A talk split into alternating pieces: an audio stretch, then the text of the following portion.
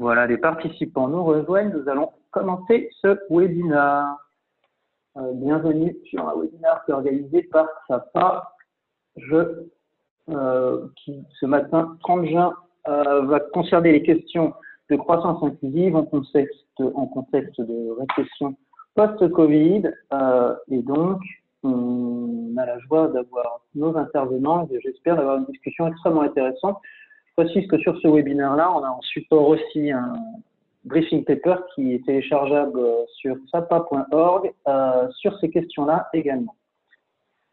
Je commence par quelques détails techniques euh, pour la bonne animation du webinaire.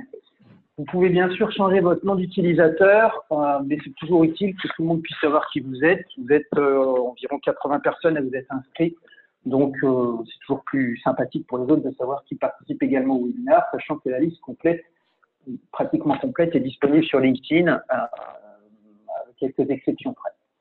Euh, vous êtes tous par défaut en mode silencieux. Si vous souhaitez intervenir, il y a une fonction chat avec laquelle vous pouvez poser un certain nombre de questions. et vous êtes tout à fait bienvenus. Et en fait, dans mon rôle de facilitateur, je me présenterai juste à l'instant vous avez la possibilité de euh, pouvoir euh, interagir et je m'assurerai d'intégrer vos, questions dans le, dans le flux de la discussion. Vous pouvez bien sûr inviter d'autres participants, utiliser les médias sociaux et si vous taguez @xapa.org, ça permet de pouvoir suivre sur un même flux l'essentiel des échanges euh, qui sont euh, qui s'effectuent pendant ce webinaire. Et enfin, un très court sondage de trois questions sera activé dans les 10 minutes euh, permettant de clôturer cet échange, prévu sur une heure. Et euh, bah, je vous remercie de pouvoir participer autant que possible, puisque c'est juste un petit sondage qualitatif et qui permet de pouvoir nous aider à mieux piloter ces webinaires et, tant qu'à faire, à pouvoir vous aider aussi à être mis en relation avec qui de droit et à tirer le maximum de ces échanges. Je vous présente euh, très brièvement notre organisation, SAPA, et comment on se retrouve sur ces questions-là. Donc moi déjà, en tant qu'animateur et facilitateur de cet échange, je suis Farid Badash.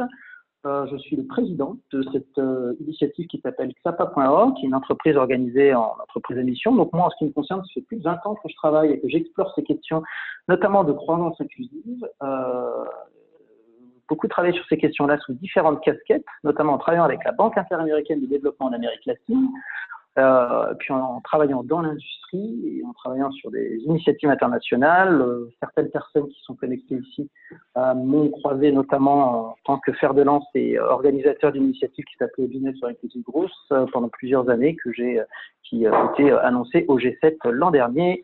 et puis j'ai travaillé avec une trentaine d'entreprises en Europe, États-Unis, Japon pour la mise en place de programmes de croissance inclusive sur les sur les récentes années concernant notre organisation SAPA, euh, nous sommes une organisation qui euh, accompagnons et réfléchissons sur des questions de croissance inclusive sur trois volets. Le premier, c'est que notre métier, c'est d'aider à stratégiser ces questions-là pour permettre à chacun, chaque acteur, chaque groupe d'acteurs de gagner en pertinence et en impact. Donc, on accompagne ça sur des activités de conseil. La deuxième activité, c'est que nous avons été créés comme entreprise à mission avec l'objectif d'accélérer la contribution du secteur privé aux enjeux de l'agenda 2030. Et donc, euh, dans ce cadre-là, nous sommes une plateforme euh, d'innovation, notamment par les leviers digitaux et euh, financiers, où nous développons des programmes permettant de déployer à grande échelle des dispositifs qui permettent d'accélérer l'accès à de la croissance plus inclusive sur les territoires. Donc, par exemple, très concrètement, on a des programmes sur les questions de, transfert de formation à grande échelle qui peuvent toucher des segments un peu plus vulnérables hein, de personnes qui manquent d'accès à la formation. on fait ça euh, en France et dans des pays, on va dire, OCDE, autant que dans des pays euh, euh, émergents, avec pas mal d'activités, notamment en Asie du Sud-Est et en Afrique sur ces questions-là. Et enfin, ce webinaire est organisé dans ce cadre-là dans notre mission, nous euh, développons et partageons un certain nombre de contenus qui permettent de mobiliser autant que possible la communauté, de comprendre ce que c'est les concepts sur lesquels nous travaillons. Donc aujourd'hui, le concept de croissance inclusive, premièrement, euh, de pouvoir avoir des outils concrets pour travailler dessus et faire du retour d'expérience, partager autant que possible ce que nous faisons, les initiatives sur lesquelles nous travaillons, en open source, de manière à ce que d'autres personnes puissent les activer également. C'est dans ce cadre-là qu'un certain nombre de blogs, briefing papers sont disponibles ce webinaire est enregistré, bien sûr, téléchargeable et utilisable par vous-même et notamment auprès de vos collègues.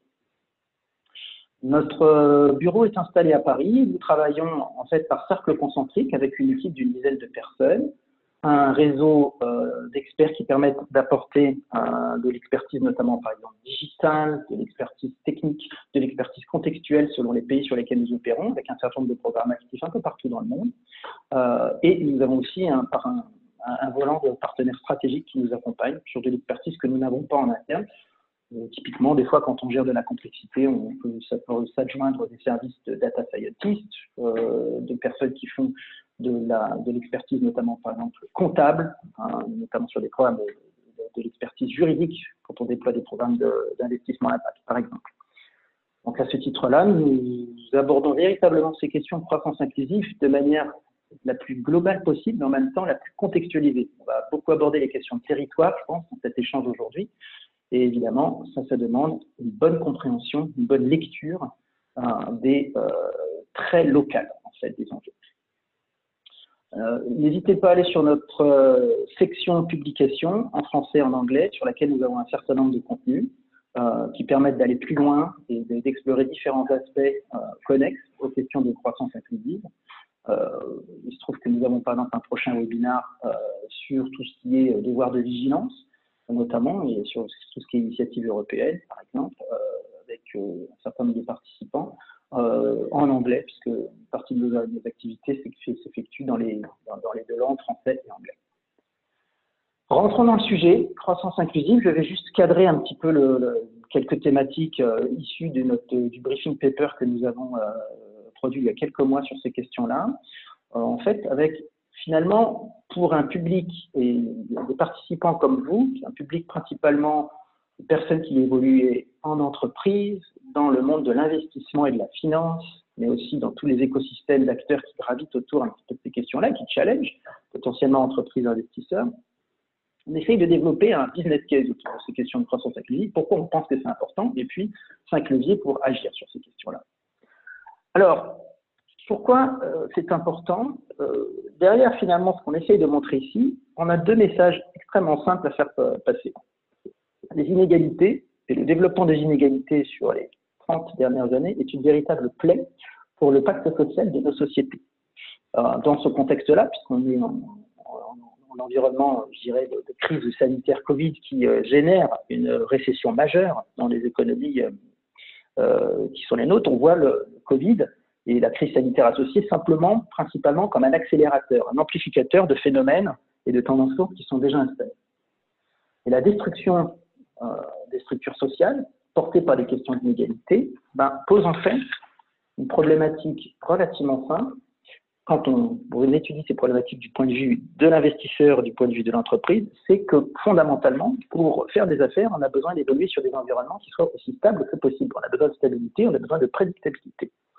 donc, euh, la destruction du pacte social crée de l'instabilité. L'instabilité n'est pas bonne fondamentalement pour le déploiement d'activités économiques et euh, pour le, raisonnement financier qui peut sous-tendre l'investissement et, la création de valeur qu'on peut vouloir sur un portefeuille. Et je prendrai le problème aussi euh, différemment. Je le prendrai, euh, parce que dit croissance inclusive, dit qu'il y a des personnes à inclure, qui dit qu'il y a des personnes à inclure, dit qu'on peut penser, penser cette question-là sous l'angle du collaborateur qui est dans une entreprise, de, de, de l'écosystème des, des acteurs, notamment dans la sous-traitance, qui gravitent autour euh, d'une entreprise qui est motrice sur un sujet, et bien sûr de la question du territoire. Et par exemple, après, euh, des élus, enfin d'un certain nombre d'acteurs sur les territoires, qui n'ont aucun intérêt non plus, finalement, à euh, évoluer dans des, dans des environnements instables. Donc, la conclusion, c'est que la question de la croissance inclusive n'est pas une question que, que nous tirons, ou en tout cas qu'on essaie d'aborder par le prisme de, je dirais, de l'éthique et de se dire qu'il faut faire du bien autour de soi c'est une véritable question que nous abordons, la question de, sous l'angle de la, logique euh, du business case qui est nécessaire de dire que quand on est une entreprise et qu'on crée de la valeur, la répartition de, cette valeur, et la capacité à pouvoir s'inscrire dans un pacte euh, social avec son volant de, de collaborateurs, euh, son écosystème de partenaires économiques et les territoires sur lesquels on déploie de l'activité est indispensable dans la qualité de l'échange qui peut être permis entre l'entreprise et puis son environnement immédiat. Je terminerai sur cette question de, de, pacte et de croissance inclusive avec l'importance de cohérence dans la durée. Ce que révèlent, en tout cas de notre prisme, les questions portées par la crise sanitaire du Covid-19, c'est l'importance de maintenir une, un fil directeur, une certaine visibilité, même en contexte dégradé, puisque c'est un élément fondamental qui est porteur finalement de crédibilité. Ça veut dire euh, que en contexte dégradé, quand on essaye d'évoluer sur un certain nombre de principes, tout le monde peut comprendre que c'est pas forcément facile, mais euh, des revirements de bord majeurs, trop importants sur des comportements, euh, sur euh, des, voilà, les décisions qui sont prises, bah, en fait, ne, portent pas la crédibilité et viennent détruire encore plus le pacte social. Donc, un certain nombre de controverses ici sont présentées. Euh, L'idée qui est sous-jacente, c'est de dire que la croissance inclusive, c'est quelque chose que nous pensons être important d'être porté en tant que business case pour le, pacte social des entreprises sur les territoires, premièrement, et que euh, c'est quelque chose qui s'inscrit dans la durée et qui ne doit pas euh, être porté par des cycles de mode. Je suis en bonne santé, je peux être euh, porté de la croissance inclusive, je suis en bonne santé et en fait j'ai d'autres priorités. Ça fonctionne pas comme ça. Alors en réponse à ça, et je me suis présenté euh, très brièvement euh, un peu plus tôt, c'est vrai que ça fait très longtemps qu'on suit ces activités-là, et du coup il y a beaucoup d'initiatives qui qui ont été portées par des entreprises, par des collectivités, par des collectifs d'acteurs, toutes sortes d'initiatives. Et derrière ces initiatives-là, on a voulu synthétiser dans un briefing paper cinq points qui sont des points majeurs, des leviers prioritaires qui sont euh, disponibles pour un, investisseur, pour une entreprise, pour étudier sa manière de maximiser son impact et au moins de définir un programme cohérent sur des, questions de croissance inclusive. Euh, ces cinq leviers sont euh, présentés à l'écran et partent de leviers en fait qui sont des leviers portés véritablement par la question de, de la relation de l'entreprise aux salariés, qui sont dans la croissance inclusive, il y a quand même euh, le, concept d'inclusion. L'inclusion, c'est de dire que nous sommes tous différents, mais nous faisons partie d'un tout.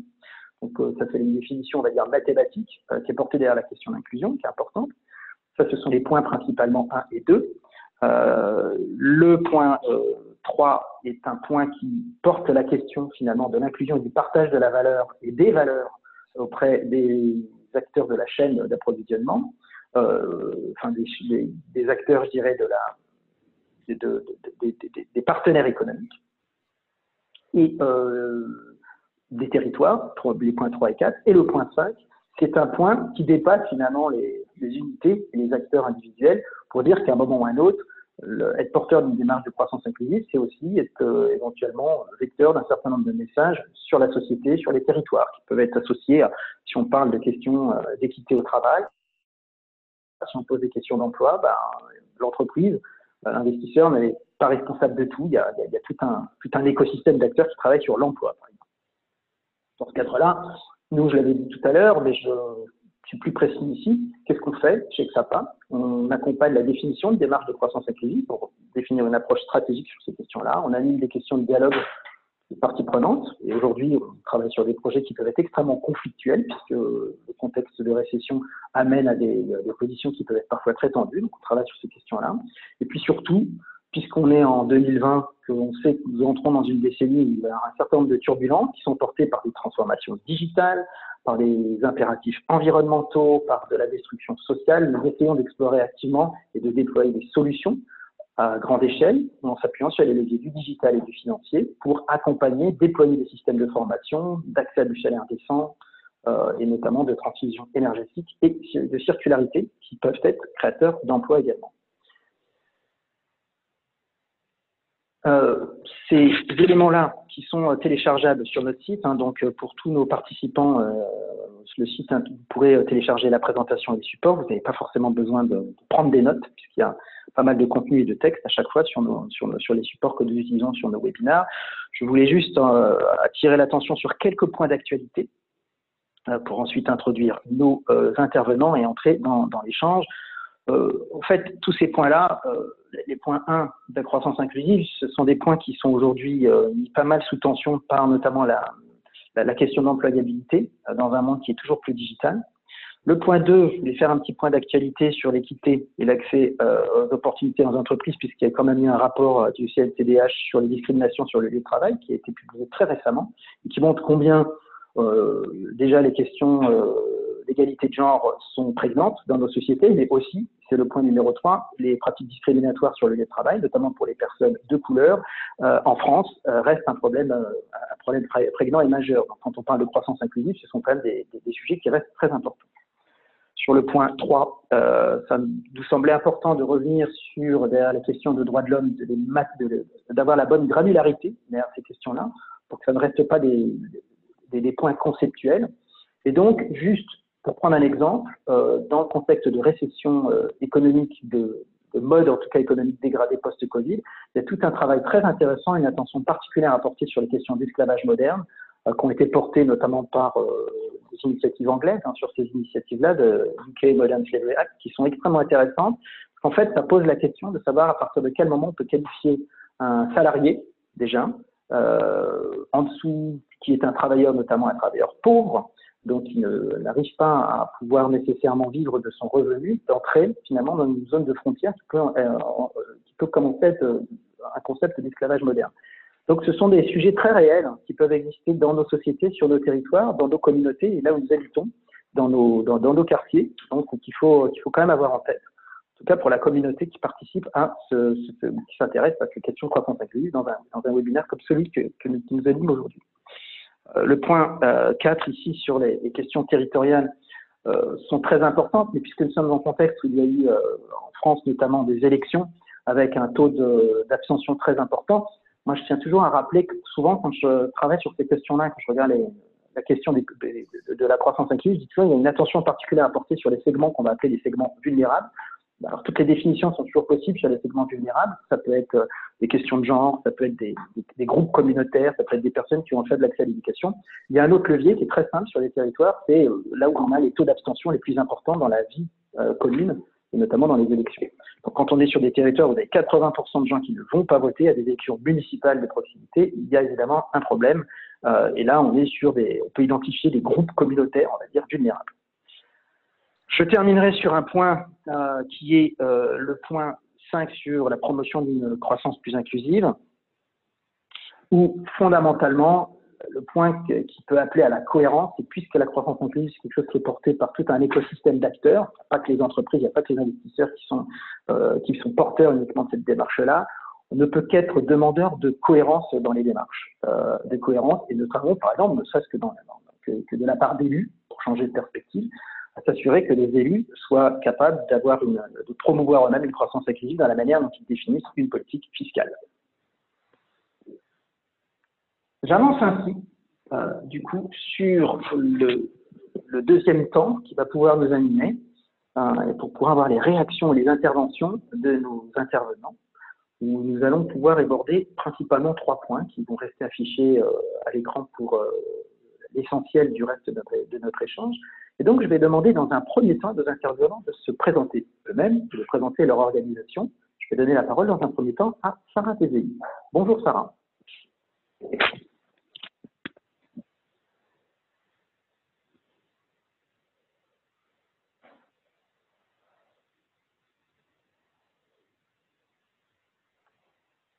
Alors, je vais demander à Alexandre Velosti de se présenter.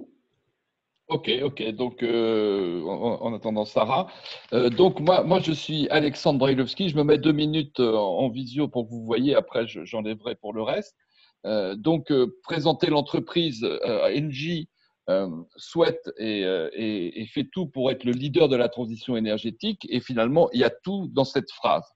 Ça veut dire que euh, la transition énergétique comporte deux volets, par exemple, c'est euh, le fait que cette transition soit juste, qu'elle ne soit pas seulement une transition technologique, une transition zéro carbone, mais qu'elle se passe pas aux dépens du social, aux dépens des employés.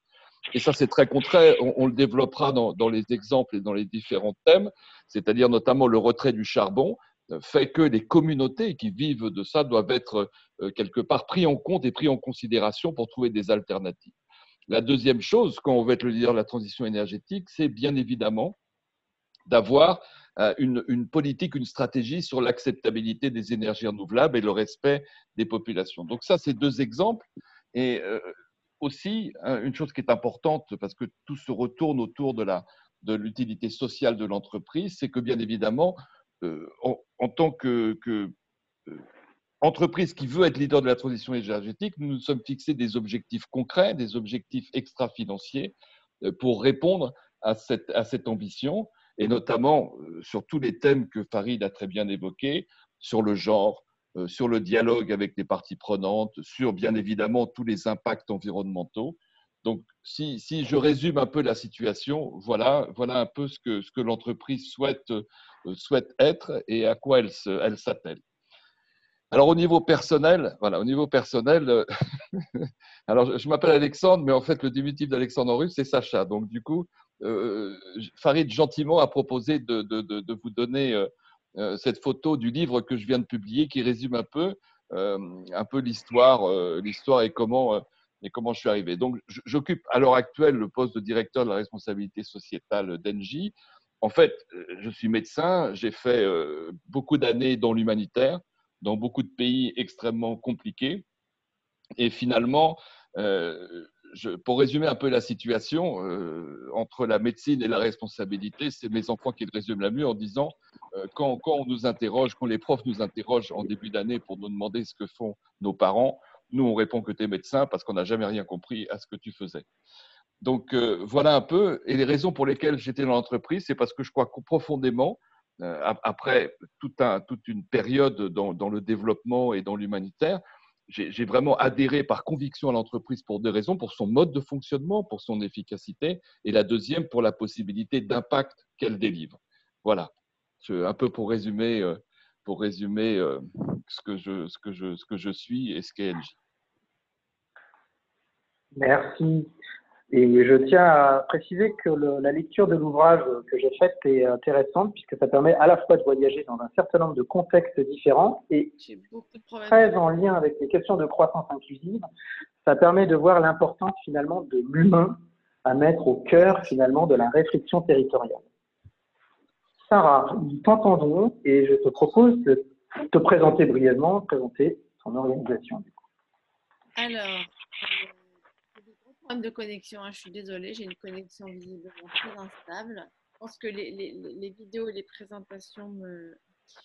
Euh, donc, bah, moi, je suis directrice de la responsabilité sociale du groupe Vinci.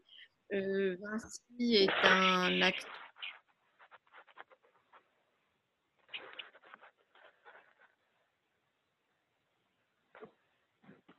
Ah, je crains que nous ayons un petit problème de connexion.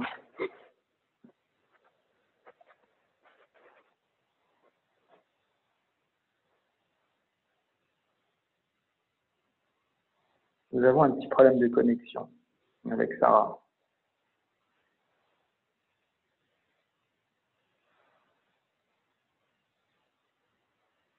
Je vais donc poursuivre du coup la discussion avec Alexandre, qui, euh, est connecté. Et je vais m'arranger pour m'assurer, bien sûr, que euh, Sarah puisse. Ah, j'arrive à peu près Alors, Sarah, je pense que nous pouvons t'entendre sur la présentation du groupe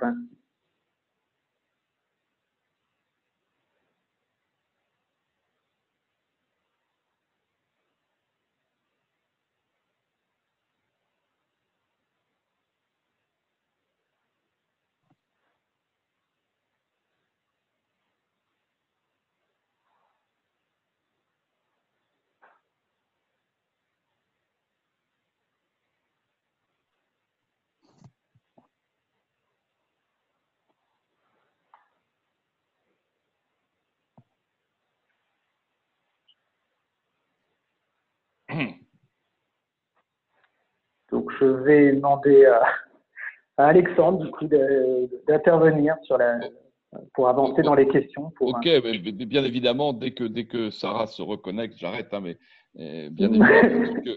je suis euh, vraiment désolée. Hein. Non, non, non, mais il n'y a pas de problème. Donc, tu es là, donc tu y vas. Non, non, mais par contre, je pense que Farid, si quand je parle, on peut enlever l'écran parce que je pense que la projection doit peut-être aussi euh, perturber les choses. D'habitude, ça marche mieux que ça, mais écoutez, là, c'est vraiment. Je suis vraiment navrée. Bon, donc je vais, faire très très vite hein, sur Vinci. C'est une organisation extrêmement décentralisée avec 3200 business units dans le monde. Euh, et 290 000 chantiers. Donc voilà, ça c'est des, éléments qui me paraissent euh, importants. Euh, et 45% du chiffre d'affaires à l'international et 55% en France. Donc quand même encore une base française importante. Et voilà, un chiffre d'affaires de 48 milliards, mais qui se partage beaucoup entre les métiers de la contracting et des concessions. Voilà, mais je ne vais pas vous, en dire plus. des activités, notamment en France, quand même très fortement impactées par la crise de, la COVID, du, Covid. voilà, avec une reprise de l'activité évidemment un peu moins dans les aéroports et, euh, notamment voilà, en, Europe et, également international. Voilà, donc ça c'est une présentation euh, très rapide et très globale et j'espère que j'aurai moins de problèmes de connexion après. Aucun souci. Avançons du coup sur une première réflexion et votre, euh, votre impression. Donc, je vais redonner la parole du coup à Alexandre sur la partie euh, droit de l'homme, chaîne d'approvisionnement. Ça fait partie des points, on se dit euh, tout le temps, euh, si l'entreprise est vecteur de croissance inclusive, en tout cas la grande entreprise, elle est aussi motrice de tout un tissu d'entreprise, notamment ça fait partie d'ailleurs des questions qui arrivent. En quelle, dans quelle mesure cette question de croissance inclusive, c'est un sujet euh, qui concerne aussi euh, les PME, les TPE. Donc, respect des droits de l'homme dans les chaînes d'approvisionnement, qu'est-ce que ça évoque pour toi, Alexandre alors, ce, qui est, important euh, dans, notre cas, finalement, c'est que quelque part, la, politique sociétale du groupe NJ, elle est centrée sur cette capacité d'avoir un dialogue efficace, professionnel, responsable avec l'ensemble des parties prenantes. Parce que euh, on, ne peut pas traiter euh, par compartiment étanche euh, une partie prenante et, l'autre. Il faut vraiment avoir une, politique intégrale de dialogue et être dans une, dans logique multi-acteurs. Alors bien évidemment, en ce qui concerne les, sous-traitants, les, chaînes d'approvisionnement, bah, bien évidemment, je crois que l'exemple le plus typique, c'est la loi du devoir de vigilance, c'est-à-dire que quelque part, on nous demande, que ce soit vis-à-vis de nos partenaires, que ce soit vis-à-vis de nos fournisseurs, de, d'étendre notre responsabilité, d'étendre notre sphère d'influence, c'est le vocabulaire, à l'ensemble, à l'ensemble de, euh, de, cette chaîne d'approvisionnement. Et bien évidemment, heureusement, ça prévoit et, euh, de manière euh, intelligente et, réaliste que ça ne peut pas se faire du jour au lendemain et que notre boulot, elle n'est pas euh, de décréter du jour au lendemain, vous devez être 100% environnement durable, vous devez être ceci, vous devez être cela, et dire on ne signe le contrat avec vous que si vous vous engagez et que vous signez une charte. C'est absolument pas réaliste. Il faut avoir un dialogue soutenu, il faut accompagner euh, euh, les, fournisseurs, il faut accompagner nos partenaires dans cette chaîne d'approvisionnement pour qu'ils montent en qualité progressivement. C'est un peu ça le, but, mais pour cela, il faut donc avoir une politique, des outils et de, de, mise en place de ce dialogue, et bien évidemment les qualités humaines, les qualités managériales qui impliquent cette capacité à dialoguer avec les partenaires. Et à partir d'un moment, bien évidemment, ça ne veut pas dire que on va, on va accepter qu'on ne va pas changer de partenaire. Il se peut qu'on arrive à des situations extrêmes dans lesquelles il va falloir, va falloir rompre avec certains de ces partenaires. Alors, comme, euh, exemple, euh, je pense qu'un exemple très intéressant et très compliqué, c'était euh, pour avant, qu'on gère la sortie du charbon, c'était l'approvisionnement en charbon, notamment en Colombie. Et donc la, capacité d'aller dialoguer avec des entreprises colombiennes, des entreprises d'extraction du charbon, qui étaient accusées de, choses graves hein, sur la violation des droits de l'homme, pour leur demander de faire la preuve dans, ce contexte très compliqué de la Colombie, de faire la preuve de leur bonne volonté pour cesser certaines pratiques, pour cesser certaines relations. Sinon, euh, bah, bien évidemment, nous serions obligés de nous retirer et nous serions obligés de cesser nos approvisionnements. Euh, ça, ça peut être l'exemple un peu, un peu négatif.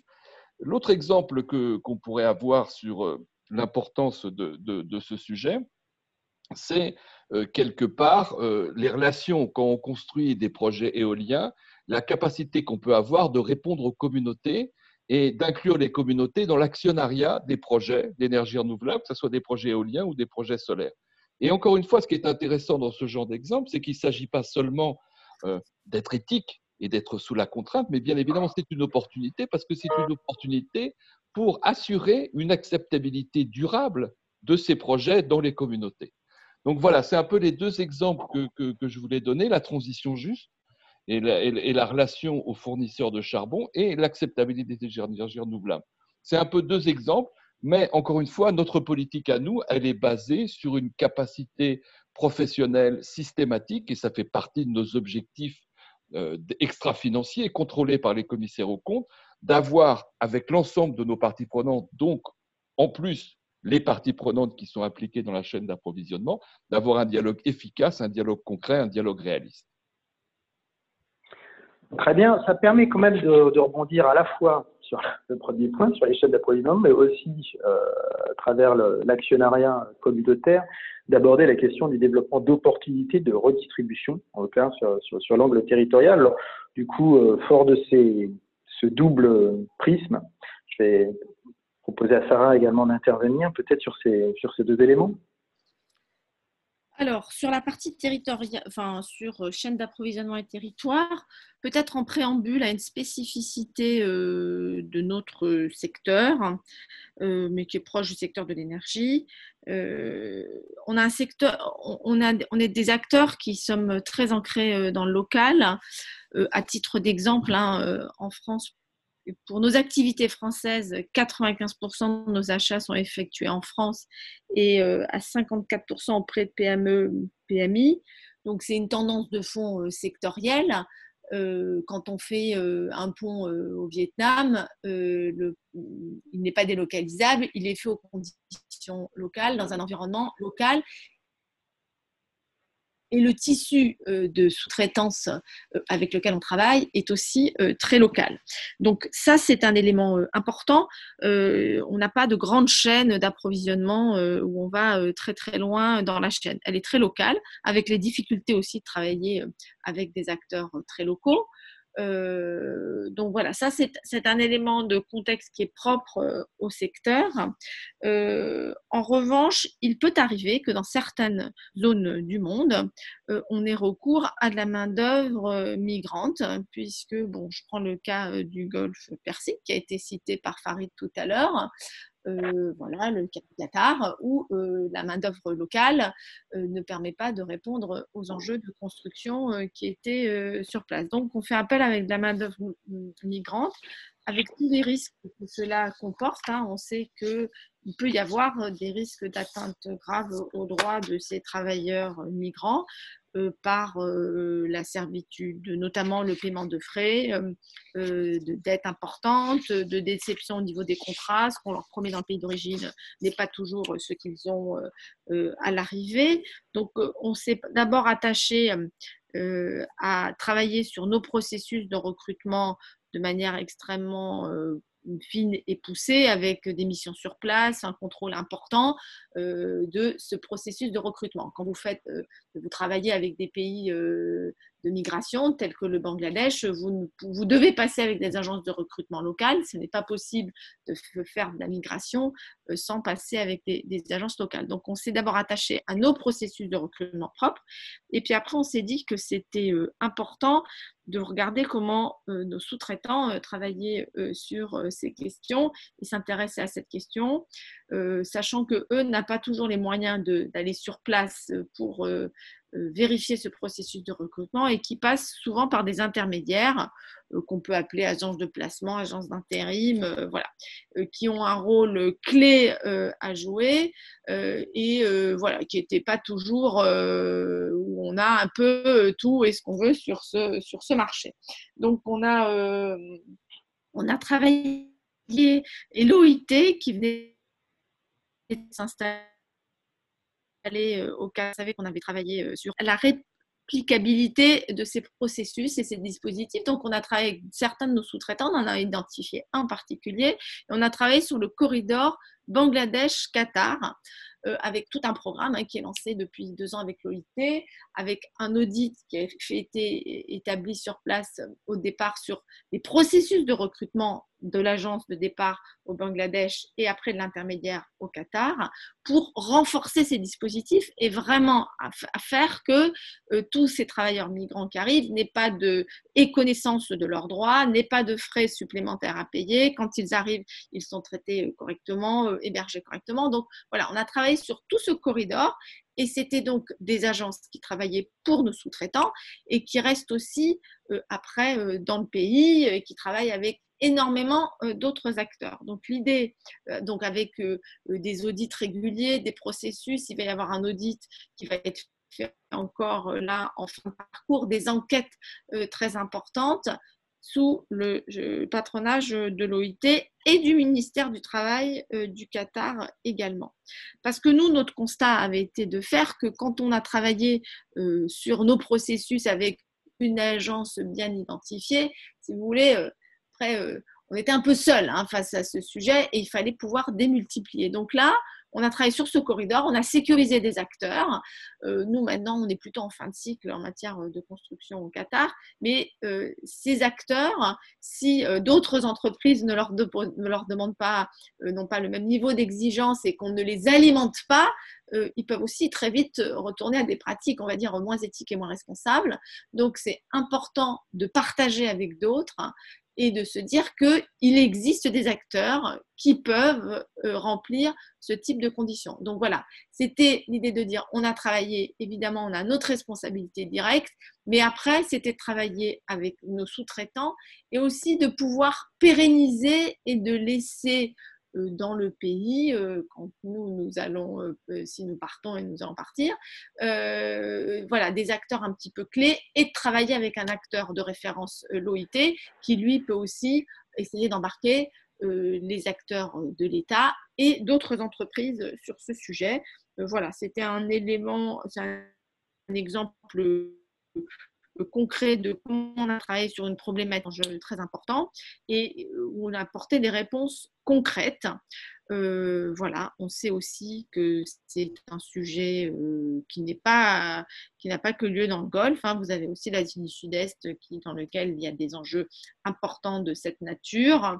Euh, et probablement aussi dans d'autres dans d'autres géographies. Voilà. Donc ça c'était un peu l'exemple sur lequel je voulais rebondir euh, pour euh, illustrer comment, dans sa chaîne de sous-traitance, on pouvait prendre en compte euh, ces enjeux de. oui, très bien. Oui, oui.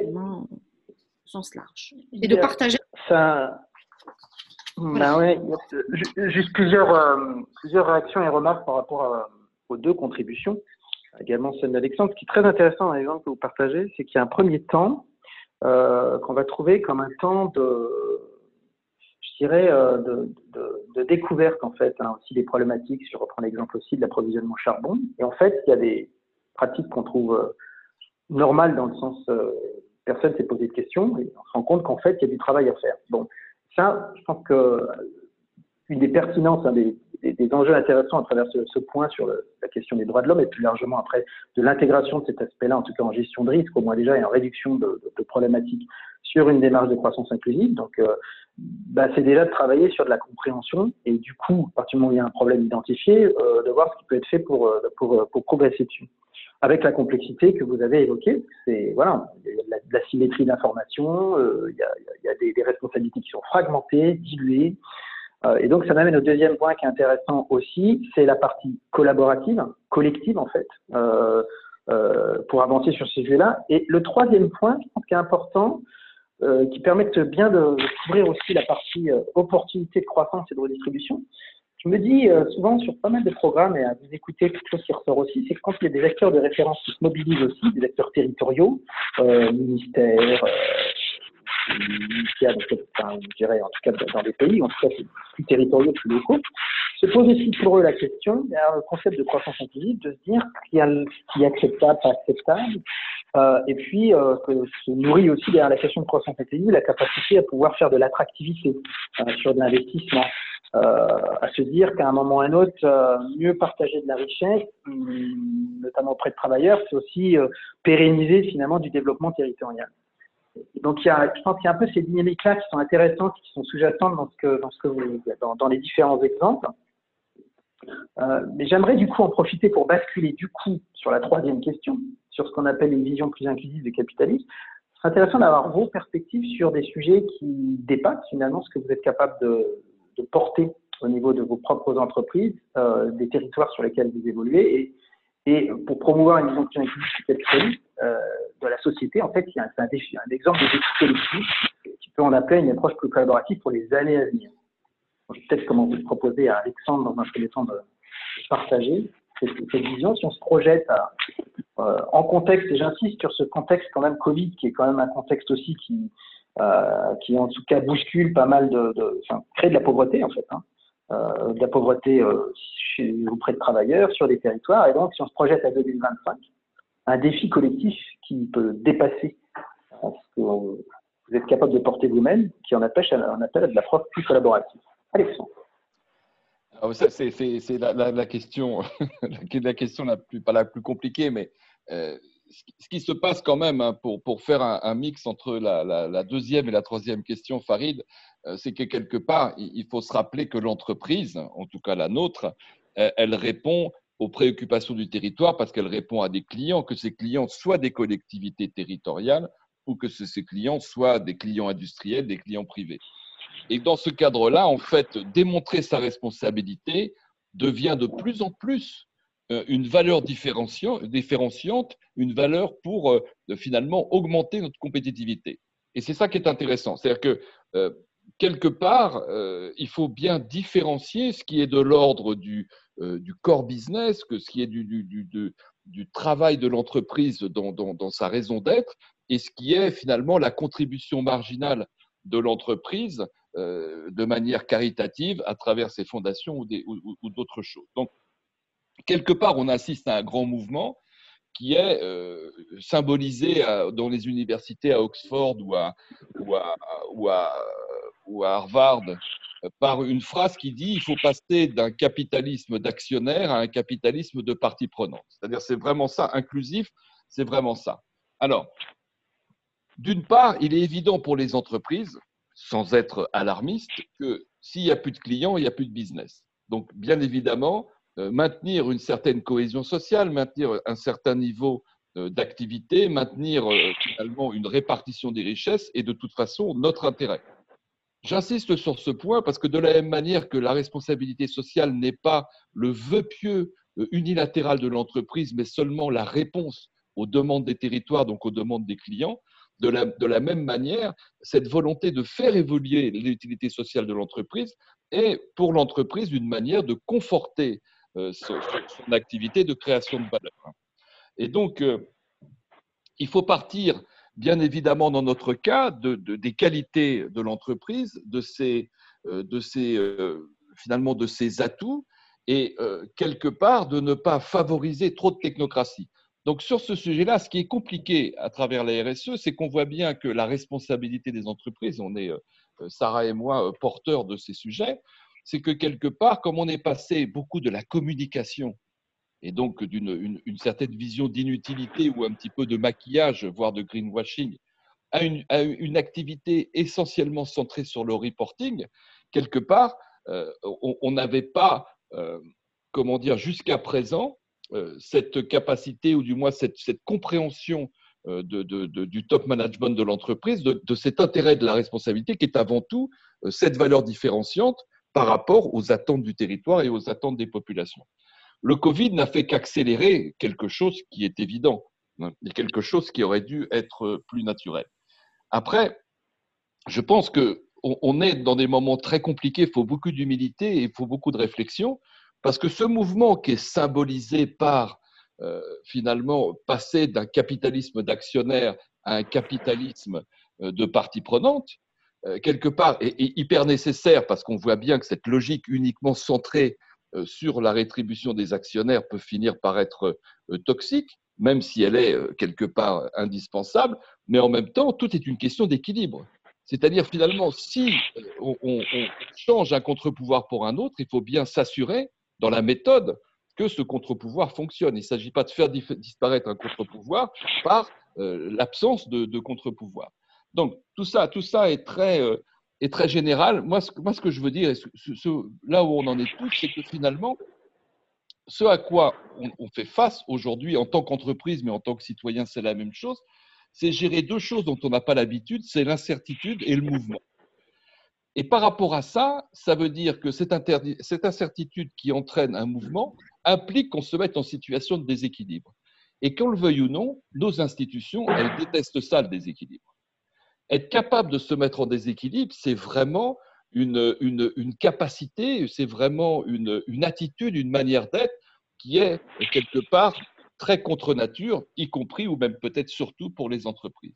Donc voilà, c'est un peu c'est un peu général ce que j'ai dit. Moi, je pense, pour en revenir aux choses, je pense qu'il y a plein d'attitudes sur le terrain très concrètes pour, euh, pour favoriser cette, cette, cette inclusion. Par exemple, l'idée centrale, c'est dans les énergies renouvelables, par exemple, de favoriser beaucoup plus dans les cofinancements le crowdfunding, qui permet en même temps de garantir l'appropriation des, des, installations, des projets, dans un moment où finalement beaucoup de populations rejettent un peu ces structures d'énergie renouvelable, et en même temps de, favoriser une redistribution parce que finalement, le crowdfunding va permettre aux communautés d'être actionnaires et d'avoir un retour sur investissement. Je crois que c'est l'exemple, c'est l'exemple le plus intéressant. Il faut demander aux entreprises de faire ce qu'elles savent. Les entreprises, normalement, elles, elles sont faites pour l'action, pour l'action sur le terrain, concrètement, dans, dans des territoires donnés. Et ce qu'il faut faire aussi dans un même temps, c'est aujourd'hui les dégager de cet excès de reporting, de cet excès de technocratie qui caractérise la responsabilité sociale. Je m'excuse, hein, j'ai été un peu rapide, peut-être un peu confus, mais j'ai essayé de répondre. En fait, c'est parce que Farid m'a fait sauter de la deuxième à la troisième question, donc je n'étais pas préparé. Voilà, merci. Non, non, non, c'est très clair. Euh, non, non, c'est très clair et ça, ça me permet de pouvoir faire le lien aussi avec Sarah sur ce point de la capacité à faire de la gestion d'incertitude et du mouvement, euh, en rebondissant aussi sur, en tout cas, des observations de certains nombre de programmes récents sur lesquels euh, on a été amené à travailler, que dans ce concept d'incertitude et de mouvement, il y a quand même des choses assez simples euh, qui font la différence. C'est euh, que quand on a un dialogue finalement social plutôt positif, on arrive à mieux gérer, ou en tout cas constructif, c'est plus facile d'aborder les questions d'incertitude. Enfin, en tout cas, on est un peu câblé de la même manière. Et quand on est sur un territoire, on comprend un petit peu ce qui se passe, c'est plus facile aussi de piloter de l'incertitude. Évidemment, je prends l'inverse de ce que je viens de dire, c'est qu'en situation d'incertitude et de mouvement, quand euh, le contexte est plus conflictuel, plus tendu, c'est plus compliqué fort de ces éléments-là. Sarah, alors, on se projette dans les premières années, euh... incertitude des mouvements. Alors moi, je, je, rebondirai sur ce que tu viens de dire. En tout cas, c'est sûr que ce qu'on a pu tisser auparavant euh, est clé dans cette période d'incertitude.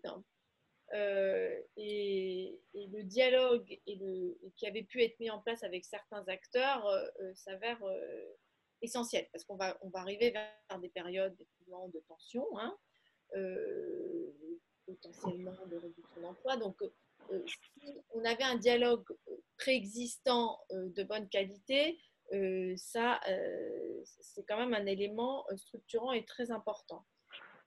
moi, j'ai envie de dire aussi, c'est qu'il faut surtout pas arrêter de dialoguer. La tentative, on pourrait tenté de se dire, ben, on se referme, ça va être compliqué. voilà. Donc, surtout pas. Et au contraire, je pense qu'il faut encore plus dialoguer probablement qu'auparavant dans, ces, dans ces périodes d'incertitude. Mais c'est effectivement complexe, comme l'a dit Alexandre, parce que c'est pas naturel, on va dire, de se mettre dans une zone d'incertitude pour, pour l'entreprise, de qui on attend en général des résultats financiers, euh, euh, de la rentabilité, de la productivité. Voilà. Donc, euh, de, d'allier les deux dans des moments de crise, c'est complexe. En revanche, face au sujet et aux enjeux qui sont, voilà, par exemple, le trafic entre guillemets d'êtres humains, qui est réel entre certains continents, nous, si on a retenu une chose, c'est que tout seul, on est juste une goutte d'eau dans un océan, hein, malgré toute la bonne volonté qu'on peut avoir. Donc, c'est essentiel de travailler avec d'autres, avec de l'expertise qui vient d'ailleurs en général, des acteurs de différentes natures, hein, qui peuvent être institutionnels, syndicaux, ONG, pour faire face à ces sujets pour lesquels on est en général, sur lesquels on est en général euh, un peu euh, dépassé et qui dépasse de loin notre compétence. Et certes, on a une responsabilité, mais on n'a pas non plus toutes les responsabilités. Voilà. Une entreprise toute seule, elle ne peut pas résoudre tous les enjeux euh, qui sont présents dans un pays de corruption, de contrôle. Voilà. Donc, ça ne sera qu'à plusieurs qu'elle, avec des initiatives collaboratives qui peuvent être sectorielles, qui peuvent être spécifiques. voilà. Et, c'est vrai que cette nouvelle initiative sur Business for Inclusive Growth est aussi intéressante de voir à plusieurs ce qu'on est capable d'avoir aussi comme effet de levier et vis-à-vis de certains États et vis-à-vis de certains acteurs pour pouvoir parler un peu et avoir un, peu un même objectif et parler euh, voilà, d'une euh, d'une seule voix. Euh, parce que différentes réponses, c'est souvent un peu, je ne vais pas dire cacophonique, mais ça peut être dissonant aussi. Donc voilà, d'avoir une impulsion et une orientation sur certains sujets, c'est probablement aussi la réponse à ces grands enjeux et pour se projeter dans l'avenir.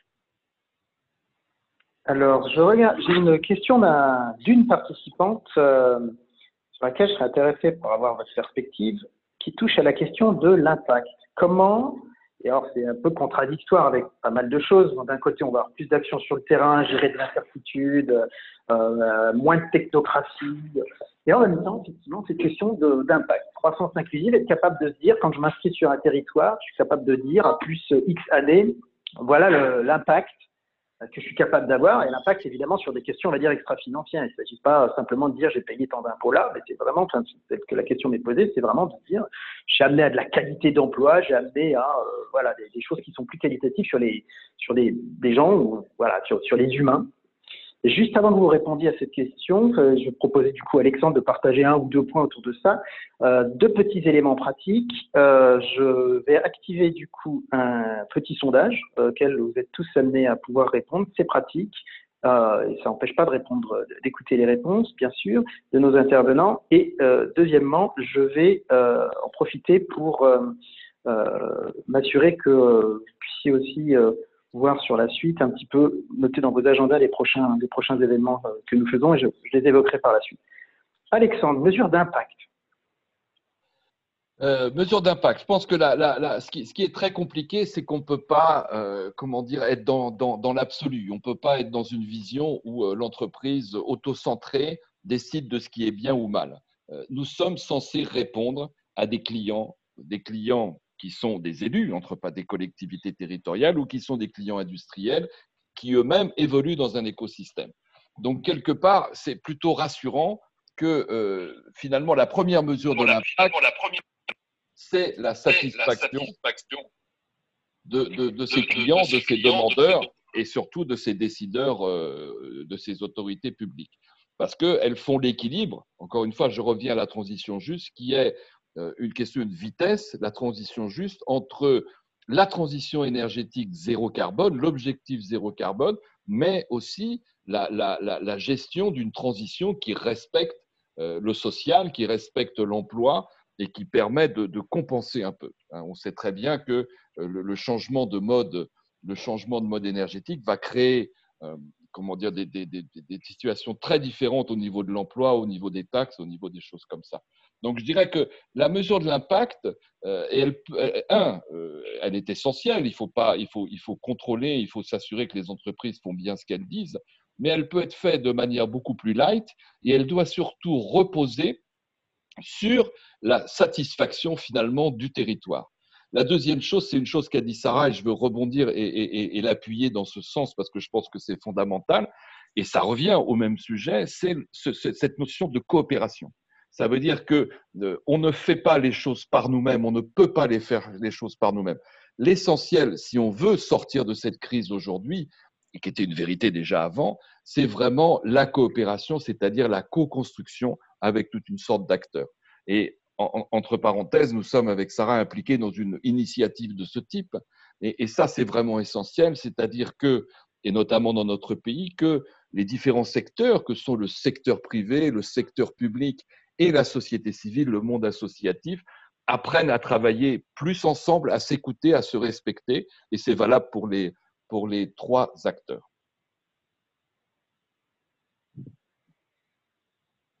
Sarah, mesure d'impact. Alors, je pense que la société euh, civile dans son ensemble, euh, j'abonde hein, dans, tout ce qui a été déjà dit. Je pense qu'il faut quand même qu'on se dote probablement et qu'il faut les construire euh, et les développer euh, d'indicateurs, alors euh, sans crouler sur le reporting et autres, mais qui peuvent être des indicateurs euh, plus qualitatifs, plus quantitatifs, qui permettent aussi de parler un langage commun entre les différents acteurs sur un territoire et désamorcer. voilà, on va dire que ça permet d'objectiver aussi l'impact et à partir euh, de cette objectivation de l'impact, d'échanger ou de co-construire finalement des indicateurs, parce que voilà, on a toujours tendance à penser que c'est très simple, les indicateurs, euh, que ça va tout résoudre. Euh, voilà, en, co-construisant des, indicateurs avec les différentes parties d'un territoire sur, comme tu l'as dit, la nature de l'emploi créé, enfin la création d'emplois, sa nature de, cet emploi, des aspects plus qualitatifs. Est-ce que j'ai augmenté mes compétences? Est-ce que je suis plus employable après être passé par des entreprises pouvoir euh, euh, me développer, développer un territoire, euh, qu'est-ce que j'apporte de manière plus qualitative? On s'est beaucoup concentré sur des indicateurs effectivement financiers, économiques. Dans les impacts environnementaux, c'est plus simple parce qu'ils sont physiques, donc il y a une mesure qui est plus simple, et que probablement sur des questions sociales, il en existe, mais qu'il faut aller euh, plus loin et les partager euh, pour qu'on puisse échanger de manière euh, justement plus apaisée et plus neutre aussi sur ces questions. Qu'est-ce que j'apporte Comment j'y contribue Quelles sont les attentes du territoire Et finalement, comment on travaille ensemble pour arriver à des objectifs communs sur ces sujets. Voilà, je pense qu'il y a quelque chose de, de, cette mesure qui mérite quand même d'être développée, qu'on s'y attarde un petit peu plus. Bien sûr, il y a à noter quand même euh, sur ces questions d'impact pas mal de travaux, enfin moi j'ai vu très près, euh, qu'on active d'ailleurs aujourd'hui beaucoup, sur, notamment avec le GINN, euh, sur des impacts euh, qui permettent d'avoir, je dirais, de la batterie d'indicateurs euh, avec une comparabilité, enfin ils sont là quoi, donc ça permet d'être assez simple et de, aussi d'adresser le point d'Alexandre sur faire simple. Et pas trop passer de temps à euh, être plus sur l'action de terrain que dans la, la, la création d'indicateurs, on va dire. Et puis voilà, il y a, y a, y a toutes sortes d'outils aussi open source euh, qui sont disponibles, euh, sur lesquels d'ailleurs on pourrait même faire un blog à l'avenir, euh, et qui permettent de pouvoir s'appuyer autant, autant que possible sur ces éléments-là. Nous arrivons vers la fin de notre temps. Donc je voudrais voir si euh, déjà juste m'assurer euh, que les personnes puissent répondre au sondage. Il y a un certain nombre de réponses qui sont d'ailleurs euh, que moi j'ai la chance de pouvoir voir et qui sont excellentes. Donc j'en profite pour remercier euh, nos intervenants puisque euh, le niveau de satisfaction est très très bon, mais il pourrait être meilleur. Euh, comme toujours, s'il y a plus de participants, c'est toujours mieux. Euh, premièrement. Deuxièmement, donc les prochains événements qui sont en lien. Nous, on travaille en l'occurrence, et j'attends notamment la, confirmation de la sortie d'un nouveau travail de recherche, mais on, coopère beaucoup avec le Harvard Welfare Center, avec lequel normalement le 27 août, nous devrions animer un, une réunion de suivi un petit peu, un webinaire de suivi sur les questions de croissance inclusive avec un projet de recherche qui sera, sur lesquels on pourra échanger. Ça sera en anglais à 17h euh, qui permettra de pouvoir aborder les questions un peu leadership in reflection et donc euh, d'aborder les questions de croissance inclusive quand je parlais de, cette notion de fil directeur et de pertinence dans la durée. Voilà, donc euh, comme vous êtes une communauté intéressée par ces questions-là, en joignant, en suivant ce webinaire-là, ça peut être un, webinaire intéressant. Et puis, quand on parle de collaboration, notamment multi-acteurs, pouvoir travailler, s'écouter, se respecter dans des environnements qui ont un certain nombre de sujets. Par exemple, la question climatique, moi je le vois bien, euh, c'est une thématique qui est conflictuelle de plus en plus dans le, dans le dialogue interpartie prenant. Euh, on a un webinaire prévu le 21 juillet sur ces questions-là, sur les questions d'approvisionnement de chaîne d'approvisionnement de, valeur. On en a un autre le 8 septembre, et puis donc le 29 sur euh, l'action climatique. Mais en fait, derrière l'action climatique, en contexte post-Covid aujourd'hui, c'est très intéressant parce que finalement, ce webinaire du 29 septembre, c'est un webinaire sur lequel on déploie des programmes, notamment de mobilisation et fédération d'investisseurs qui permettent euh, d'avancer sur des programmes de transition énergétique dans des contextes Covid où on sait qu'il y a des, investissements importants qui sont à faire, qui sont créateurs d'emplois, créateurs de compétitivité, et tout, l'enjeu, c'est de naviguer la question de l'importance, importante, vous le reconnaissez, et de l'urgence. Est-ce que c'est le bon moment si j'ai un, fournisseur qui, euh, notamment, est en difficulté euh, financière, bah oui, il y a des possibilités de le faire, et notamment, particulièrement en France, euh, c'est quelque chose qui, peut être très bien étudié grâce à un certain nombre de lois d'accompagnement qui permettent ces dispositifs-là. Donc, me permettez de pouvoir prendre le temps de partager ça. Nous arrivons à un temps de clôture de notre webinaire et je vais proposer du coup, quand même, à nos deux intervenants de partager un mot de clôture. Peut-être, pour commencer, à Alexandre, mot de clôture, quelque chose qui, a été confirmé, euh, un, enseignement intéressant de cette discussion aujourd'hui avec Sarah. Alexandre.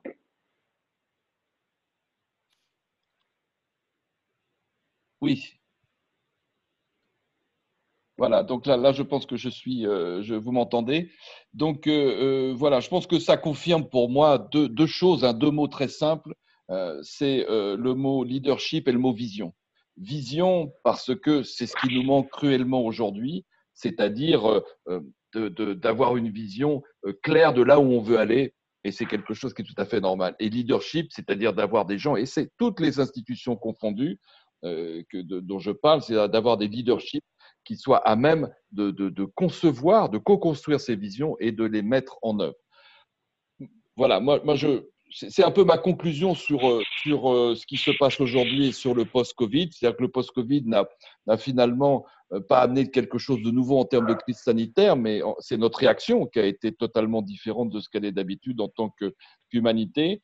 Et elle, elle, change les choses parce que quelque part, on, s'aperçoit dans le monde entier qu'il y a cette prise de conscience que finalement notre organisation sociale euh, a énormément de difficultés à réagir et énormément de difficultés à créer de la confiance, même si euh, cette confiance est très relative selon les institutions, et selon les pays, selon les cultures et selon les gouvernements. Mais, le problème essentiel, que ça confirme quand on discute tous ensemble, euh, c'est que finalement la sortie, c'est ce que disait très très bien Sarah, la sortie, elle ne pourra se faire que dans la coopération mais si euh, on n'a pas ce cadre global, cette vision globale pour euh, insuffler et, faciliter cette coopération, euh, ça risque d'être très compliqué.